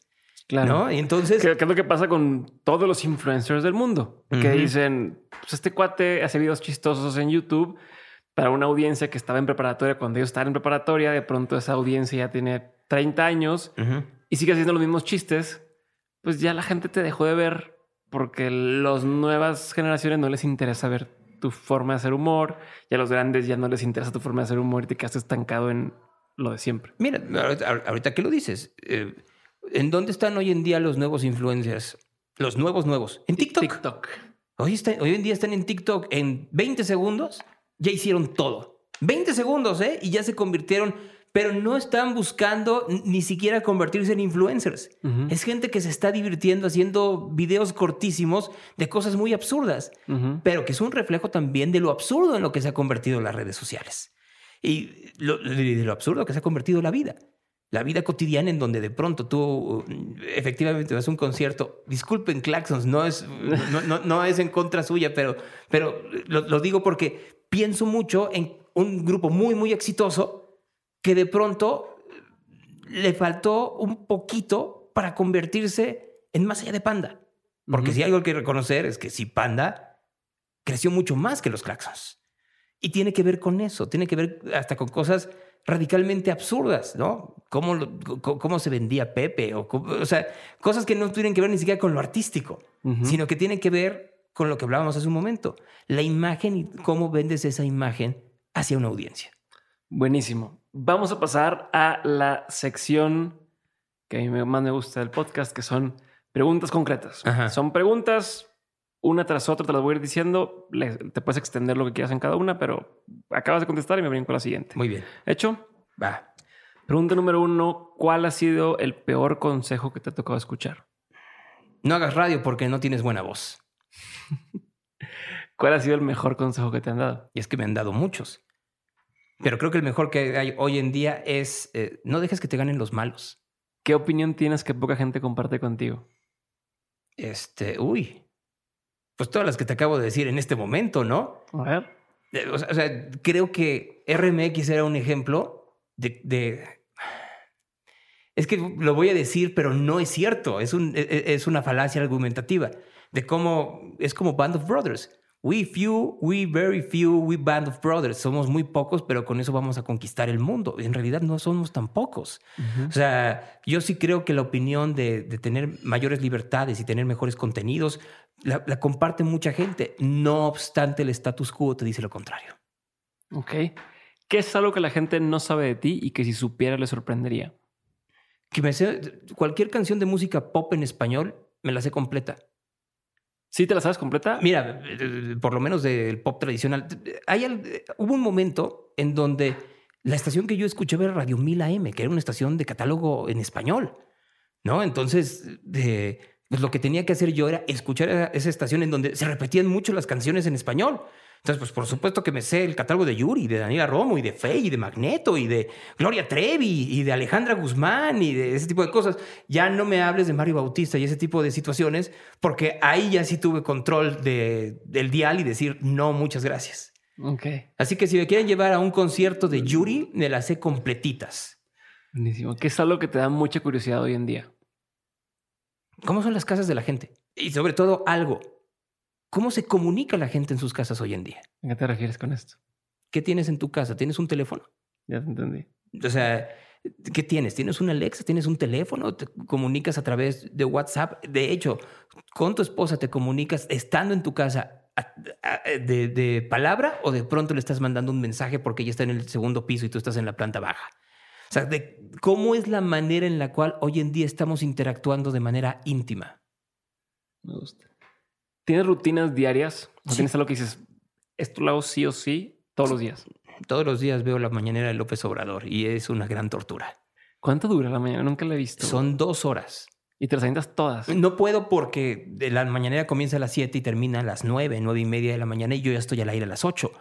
Pero yo para las 8 de la mañana no solo ya la vi, ya la recorté, ya la subí a Twitter, ya la subí a Instagram, ya tengo los audios que voy a utilizar para el programa ya sé por dónde va.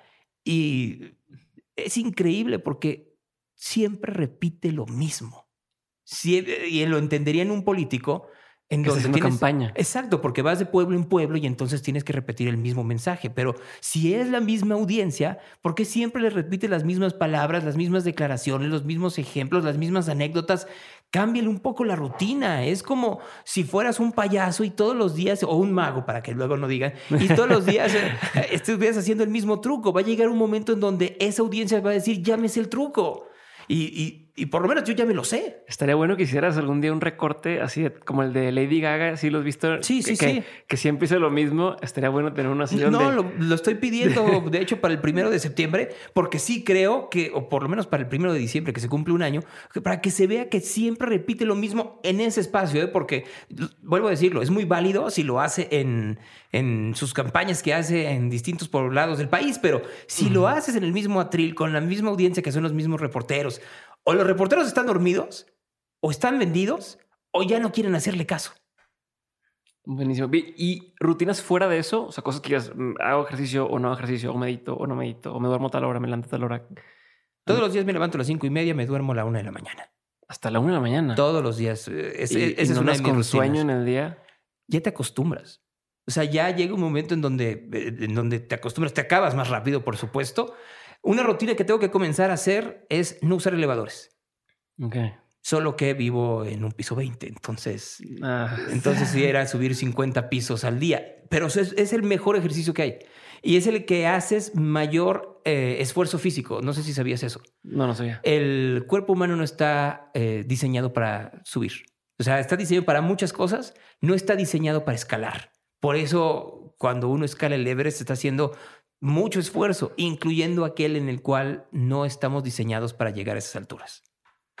Una pregunta que te tengo que hacer a fuerza a ti es ¿dónde consumes contenido? O sea, ¿a qué personas a lo mejor sigues en redes sociales o qué medios tiendes a estar este, consumiendo? A ver, es que Sí, puedes nombrar algunos. consumo lo típico, ¿no? O sea, consumo el New York Times, el Wall Street Journal, el Reforma, bueno, el Norte en este caso, este, los periódicos locales. Eh, consumo, por supuesto, periodistas que son norteamericanos o ingleses.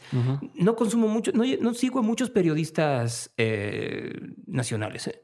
Para Ok. serte muy, muy honesto, sigo a Raimundo Riva Palacio y sigo a algunos cuantos más, pero porque también es un coro que se repite.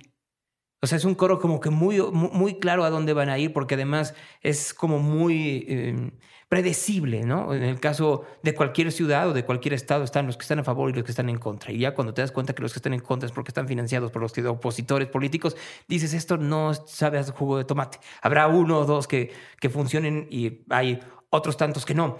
Eh, leo mucho, pero leo muchos libros. Entonces yo, por ejemplo, una de las actividades que hago, me imagino que lo ven, viajo mucho. Entonces Ujú. lo que hago es meterme a, a librerías.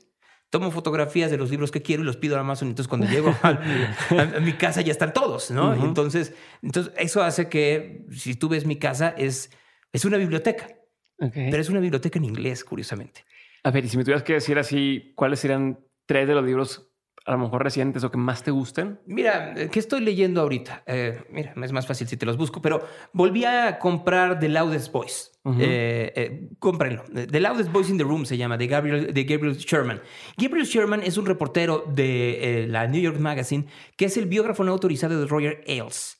Roger Ailes es este hombre que era el asesor de Richard Nixon y Ujú. que le dijo la televisión es la que va a regir en los Estados Unidos en el futuro pierde Nixon, se va a trabajar como productor ejecutivo de programas matutinos, de ahí salta a hacer un canal de noticias con la NBC. La NBC, mm, ¿sabes de quién te estoy hablando? Me imagino.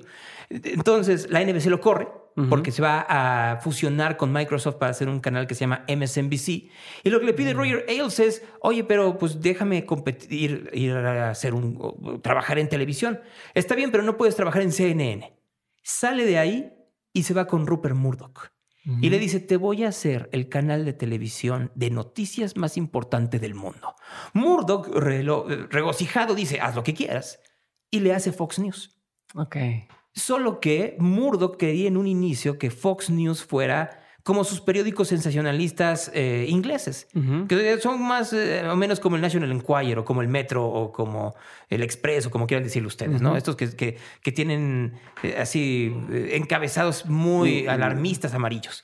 Y lo que dijo Ailes es, no, vamos a ir por la sociedad silenciosa. Vamos a ir por aquellos, todo el mundo quiere ir con los liberales, nosotros vamos por los conservadores. Ellos necesitan ser la voz más potente del cuarto. Y lo logró. con todas las asegúnes y con todos los escándalos, pero eso es lo que tiene eh, hoy en día Fox News. Estoy leyendo un libro sobre la historia de un programa gringo que se llama The View, no sé si lo has visto en alguna ocasión. ¿no? Y, de, cómo son los conflictos internos y de cómo logró crear eh, Bárbara Walters de, un programa matutino que era de frivolidades y del espectáculo, convertirlo en la mesa política más importante para las amas de casa norteamericanas, que no lo hemos logrado hacer en México. O sea, en México ha habido eh, intentos, pero no voy a decir en dónde, este, pero siempre que veía yo ese programa que estaba hecho en una cámara negra y había como eh, periodistas muy connotadas y había otras que eran un, desastre, pues lo que parecía es que más que hacer eso, estaban haciendo no esposas desesperadas, sino desesperadas por ser esposas. Muy misógino el comentario, pero también era esa sensación de, en los, los tópicos que se trataban eran tan superficiales, tan frívolos, tan chafas, que se perdió la oportunidad. Mientras que este programa de la ABC, que sigue todavía hasta la fecha, tiene esas características de ser una potente bomba electoral y lo vamos a ver en el 2020. Y por último, estoy leyendo de la generación Z. Okay. Bueno, o de los centennials, porque aquí utilizar Z no es necesariamente lo mejor, ¿no?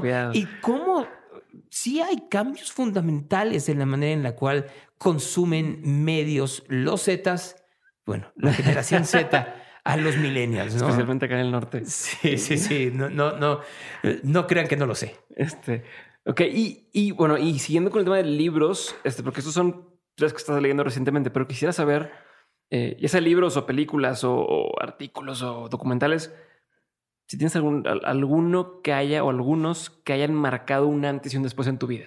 Que has dicho, no mames, vi esto y me voló la cabeza o me cambió por completo la forma de, trabajar o de pensar o lo que sea. Es que yo creo que más bien te podía hablar de música. Ok. Escuchar el Revolver de los Beatles, por ejemplo, ¿no? Y seguido del Sgt. Peppers. Creo que ahí eh, te cambia la vida, la manera en la cual eh, escuchas una, un, grupo tan, tan dedicado a partir de la música mover conciencias. Y se puede. Que creo que regresamos a, no a los claxons, pero sí a la música en general en México. Eso falta. La música que se crea en México no está pensando en mover conciencias. Está pensando en el éxito instantáneo. Y eso es lo que nos hace culturalmente muy atrasados. Eh, ¿Y qué, qué, otra cosa? Pues mira, más que te podía hablar de ese disco, te podría hablar de acontecimientos eh, mediáticos. Yo creo que la guerra del Golfo, ver lo que estaba sucediendo con la guerra del Golfo en vivo, te cambia. ¿Por qué? Porque te deja ver que no estás tan lejos. No estás absolutamente nada lejos de lo que está sucediendo, o lo mismo le pudo haber pasado a un sector de la población cuando se cayeron las Torres Gemelas. ¿no? Tú tienes la posibilidad de ver en televisión o escuchar en radio eh, la narración de alguien que te está diciendo cómo atacaron el Pentágono o cómo se estrelló otro avión en la, en la Torre 2, o era la, Torre 2 del World Trade Center. Entonces, ese tipo de cosas sí te transforman a cuál es tu responsabilidad dentro de los medios de comunicación. ¿Qué es algo que la gente tiende a decir? Frases o estos este, quotes que tienden a decir que tú crees que es bullshit. Eh, ¿Sobre cualquier cosa o sobre mí? Sobre cualquier cosa. Una es, lo hacemos por la gente. El político no hace nada por la gente. Desgraciadamente no hay un... Los políticos son como los plátanos. No hay uno recto. Entonces, no habrá uno en realidad que tenga esa intencionalidad. O se van transformando conforme, conforme van ganando poder. Ante la imposibilidad del cambio, siendo bien honestos, no hay cambio como tal, porque la estructura para cambiar no viene de las eh, cuestiones económicas o políticas, tienen que venir de los cambios de mentalidades de la población. Si tú no logras que la población cambie y vea lo que está a su alrededor de una manera distinta, no hay cómo. Entonces, si se está quemando el Amazonas, no va a pasar nada porque para Bolsonaro no es importante, porque para la sociedad no es importante. Para la sociedad es importante tener un transporte más rápido, tener eh, seguridad social, tener educación, tener salud, sin darse cuenta que lo que está pasando a su alrededor los va a llevar al cadalso. Pero esa mentalidad no ha cambiado. Entonces, Que te digan que van a cambiar las cosas, no es verdad. Que te digan que es lo más exitoso, no es verdad. Que te digan que lo hacen de forma honesta o desinteresada, no es verdad. Que te digan que son los únicos, no es verdad. Debe de haber alguien más en el mundo que esté haciendo algo parecido. Que te digan que la idea es absolutista y que es eh, inviolable o que no se puede mutar, no es verdad. Las ideas están hechas para mutarse. De hecho, todas las hipótesis filosóficas vienen de eso. Son dos ideas contrapuestas de filosofía que terminan siendo una nueva. Entonces, si alguien les dice a ustedes que no se pueden cambiar el status quo, les está mintiendo. Todo se puede cambiar, absolutamente todo. Me gusta. Me gusta bastante tu respuesta, de hecho me quedé pensando mucho. ¿Cuándo, si es que lo es, cuándo es aceptable desobedecer una ley? Mira, lo he estado pensando mucho. No solo por esto, sino lo que pasó en Guadalajara con estos jóvenes que, dejaron entrar. Yo creo que tienes que desobedecer una ley cuando la ley es injusta, pero también tienes que saber si en la desobediencia de esa ley no estás eh, dañando no a la autoridad, sino a los otros miembros de la sociedad. Ok. O sea, te lo voy a poner así. Creo que en México es una estupidez la manera en la cual se restringe el uso de drogas. Yo creo que tiene que haber un pensamiento distinto y que conste que yo no soy usuario de drogas. Nunca he utilizado una sola droga en mi vida, pero estoy rodeado de gente que sí. Gente que le ha ido muy bien con las drogas y hay gente que le ha ido muy mal con las drogas. Y que seguramente no le ha ido tan mal si hubiera habido educación y hubiera habido capacitación y cuidado por parte del Estado. Entonces, creo que ahí tiene que haber una desobediencia con ciertos límites. ¿Por qué? Porque de todas maneras el día de hoy el uso de drogas tiene que ver con narcotráfico, con violencia y con muerte. Entonces habrá quienes digan, no, pues es que yo tengo mi, mi planta de mota y es hidropónica y no sé qué. Es entendible. Ah, pero pues eh, mi, mi, como decía Verónica Castro en la Casa de las Flores, ¿no? Mi mota no es roja. Pues claro, también tienes que ver de qué manera no tiene una consecuencia mucho mayor el desobedecimiento de leyes que tienes alrededor. Eh, es, por eso es tan importante hablar no solo de desobedecer leyes, sino cómo cambiar esas leyes, cómo hacer que esas leyes que son injustas logren abolirse. Martin Luther King lo hacía. O sea, Martin Luther King o Mahatma Gandhi sabía que las leyes no eran lo más adecuado, pero ¿qué hacían? O las rompías como Rosa Parks o luchabas para que no hubiera más Rosa Parks. Mm. Luchas para eso. Si tuviera la oportunidad de saber la respuesta absoluta a cualquier pregunta que quisieras hacer, ¿qué preguntarías? ¿Necesito saberla? Eh, porque eh, vuelvo a lo mismo. Creo que una de las grandes cosas que te da trascendencia es no tener todas las respuestas. Porque si tuvieras todas las respuestas, entonces no habría esta intención de búsqueda. Y, a partir de la intención de búsqueda, ir encontrando no solo nuevas respuestas, sino nuevos caminos para, no solo para trascender tú, sino para hacer obras que trasciendan otros. Te vuelves perezoso. Es el matado de la clase que termina rápido el examen, pero se aísla de los demás. ¿Qué criterios utilizas esto es especial para ti, eh, para filtrar eh, lo que vas a poner, o sea, de qué sí vas a hablar y de qué no vas a hablar en cualquiera de tus este, formas de expresión en medios. ¿Cuál es el público al que vas? Primero que nada. Regresamos, pues Celso Piña sirve para todos, ¿no? Pero no necesariamente si se hubiera muerto un rockero, el guitarrista de Motorhead, pues no sirve para todos, ¿no? Entonces, ¿a qué público vas? Eh, cómo lo vas a hacer entendible para esa audiencia, cómo lo vas a hacer entretenido y cómo vas a hacer que eso les funcione para su vida cotidiana. Si, si no tienes estos filtros, entonces ¿para qué les estás haciendo perder el tiempo? Que es algo que tu cerebro, tu cabeza tiende a querer hacer y que constantemente tienes que estar peleándote para no, no vayas así ya. Tomar unas vacaciones. Pero más allá de, las de tomar unas vacaciones, eh, no necesariamente romper leyes, pero sí romper reglas que no necesariamente son o justas o útiles. En un micrófono yo, yo soy contrario a utilizar groserías de forma cotidiana en un micrófono. Híjole, me estás dando en la Mauser. No, te voy a decir por qué. Porque si tienes un vocabulario tan amplio, tan grande, debe de haber palabras que puedas ayudar también para complementar el vocabulario de los demás. No obstante, yo estoy convencido que tienes que usar la palabra cuando tengas que usarla. Si a alguien le tienes que decir que es un pendejo, se lo tienes que decir con todas las letras y bajo el esquema específico de por qué. A ver, y lo explico. Si tú cometes un acto equívoco y lo reconoces, es una tontería, es un tonto.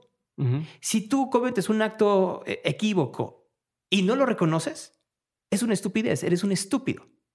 Si tú cometes un acto equívoco y lo quieres pasar por un acto acertado, es una imbecilidad, eres un imbécil, porque al final de cuentas la gente se va a dar cuenta. Si tú cometes un acto equívoco y lo vendes como que el acto equívoco es del otro, eres un pendejo. Está con ganas. Entonces, lo tienes que decir cuando, cuando queda. Tengo que empezar a estudiar mis groserías porque yo uso la misma palabra para todo. ¿Cuál? Chingón. Eh, eh, mira, y, te doy y justo ahorita grabé con, con, con Leticia este, Jauregui, Ajá desde que empecé le digo, perdón, pero soy pésimo para tener adjetivos. O sea, todos mis adjetivos son está chingón, está con madre. Eh, y creo que hasta ahí se quedan todos. Pero fíjate cómo es algo que sucede también en la sociedad mexicana. La nueva campaña de Coca-Cola es chingoff y chingón. Está padre porque es un, momento de liberación de una marca muy tradicional, pero al mismo tiempo. Pero se empinan la palabra. Por eso. Y hacen que pierda. Por eso. O sea, es a lo que voy. Termina por ser algo muy cheap algo muy barato, algo muy ordinario. Entonces, cuando, cuando te vuelves tan ordinario, pues ¿para, ¿para qué entonces estás ante un micrófono? Si cualquiera puede decir lo mismo que tú. Mira, em, tengo una locutora extraordinaria que conozco desde hace 20 años que se llama Madela Bada. Entonces, Madela, una y otra vez, cuando la conocí, decía, yo quiero usar la palabra chido. Le decía, no, no la uses. ¿Por qué te da miedo? Le digo, no, porque sé que tú puedes usar mejores palabras que esa. Y ya con eso cambias el discurso. Y sí lo dice, pero también dice 400 otras cosas más, entonces las ideas son mucho más estructuradas y llegan de manera mucho más clara hacia la audiencia que te está escuchando. Así que tienes que llegar a un término medio y saber cuándo usarlas. Cualquier palabra, ¿eh? O sea, tampoco le tengan miedo a, ay, no, no puedo usar la palabra, la que ustedes quieran. No, vuelvo a lo mismo, no les voy a utilizar una palabra aquí que no venga al caso ahorita. Buenísimo. Vamos a una pregunta más antes de pasar a la última pregunta y es, Gonzalo, ¿qué sigue? ¿Qué planes tienes? ¿Qué proyectos vienen? ¿O en qué vas a estar trabajando en los siguientes? Mira, voy, voy en los tres estadios en donde estoy. Eh, obviamente la competencia diaria en, en, Azteca contra los otros canales es constante, es algo que no, no para nunca, pero al mismo tiempo tienes que ir viendo qué es lo que quiere la audiencia, pero también el compromiso que tienes con la audiencia aunque no lo quiera. Lo más sencillo, como te lo dije en un noticiero, es poner nota roja. Mi compromiso es, poner, es no poner nota roja. O sea, una cosa es hablar de temas de seguridad y otra cosa es poner el muerto eh, con la sangre desparramada. Creo que eso ya está superado para la audiencia. Entonces, tienes que complementar eso con otro tipo de contenidos y eso es lo que estamos en construcción. En el caso de imagen, pues me imagino que tiene que haber una reestructura. Y tiene que haber una reestructura no porque la estación esté mal, sino porque como todo te tienes que renovar y a partir de esa renovación sorprender y dejar atrás a tu competencia de nueva cuenta. Y en el caso de 101, pues es un bebé que tiene mes y medio y que está funcionando enormemente en Guadalajara y muy probablemente eso lo que haga es que tengamos que expandirlo como en su momento pasó con RMX, que empezó en Guadalajara y luego fue a Querétaro y a San Miguel y a Torreón y a Nuevo Laredo y a Cancún y a la Ciudad de México. Y luego fuimos nada más Ciudad de México y Guadalajara y luego fue San Luis y luego ese tipo de, de maleabilidad que tiene la radio probablemente vuelva a suceder. Y eso creo que sí me motiva, es parte de el, eh, el combustible que tengo. Y eso hace que también tengas que tener mejores contenidos y tengo que buscar cosas distintas para el programa que hago cada mañana, ¿no? Y que el nivel de entrevistas sea igual o mayor del que tengan otros programas que estén alrededor, aunque no sean mi competencia. Entonces, todos los días tienes que tener estas cualidades de no quedarte en el status quo. Ah, ya lograste conquistar una montaña. Pues la que sigue, ya no existe otra. Claro que existe. Tal vez no sea, no sea el Everest, pero seguramente es el K2. Buenísimo. Y ahora sí voy con esto que, me estás diciendo, que es como una especie de aprendizaje. Quiero llegar a la última pregunta que le hago a todos mis invitados y que es de todo lo que has aprendido, tanto en tu vida personal como en lo laboral y en tus proyectos, ¿cuáles serían tres de esos aprendizajes que quisieras tener siempre presentes, que no se te olviden nunca? Primero, nada es permanente. Tienes que entender el desapego a todo lo que da. O sea, en el aspecto personal y en el aspecto profesional, ¿no? Se te pueden morir familiares, pueden, eh, puede desaparecer gente querida, puedes terminar un trabajo, te pueden correr de lo que te apasiona. Tienes que estar preparado para eso. Porque en el momento en que estés preparado, te va a doler, pues es obvio, pero también te va a dar la energía para empezar algo nuevo. Siempre tienes que dejar el pasado atrás, porque si lo vas cargando, no hay manera que construyas un futuro. Entonces, adiós. Por más exitoso que haya sido tu relación, por más feliz que hayas sido con esa persona, por más eh, satisfecho que te tenga eh, algún momento de tu vida, tienes que pasar al siguiente estadio. Número dos, no lo hagas por ti, porque el gozo es temporal, es finito. Entonces, si tú no lo haces para ti y lo haces para los demás, eso va a hacer que el gozo se comparte y sea mucho más largo. Regreso a mi ejemplo, es como el sexo, ¿no? Así literal. Si tú piensas solo en ti, pues no te quiero decir que vas a ganarte el divorcio, ¿no? Si piensas en lo que está a tu alrededor, te vuelves entrañable. Y creo que eso es más que importante. Y, y la última, nunca desprecies la idea de alguien más. Porque seguramente en esa idea puede estar la llave para que la tuya pueda crecer más rápido.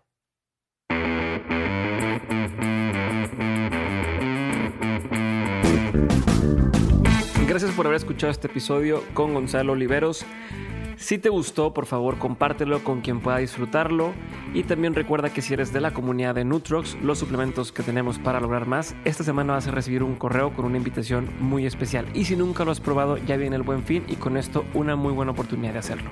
Ahora sí me despido porque tenemos visitas en la casa. Están por aquí Sofía, mi esposa, Janine, David, Tania y Marcelo, los padrinos de Santiago, mi hijo. Esto fue un episodio más de Dementes. Que tengan una semana chingona. Nos vemos pronto. Bye.